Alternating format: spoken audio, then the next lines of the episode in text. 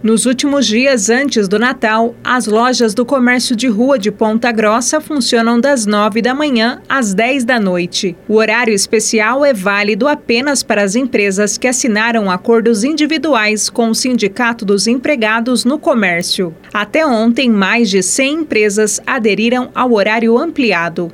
As lojas dos shoppings de Ponta Grossa podem abrir das 10 da manhã às 11 da noite até quarta-feira. Na quinta-feira, véspera de Natal, o comércio de rua e os shoppings funcionam das 9 da manhã às 6 horas da tarde. No feriado, dia 25, as lojas não abrem. Bárbara Brandão, repórter CBN.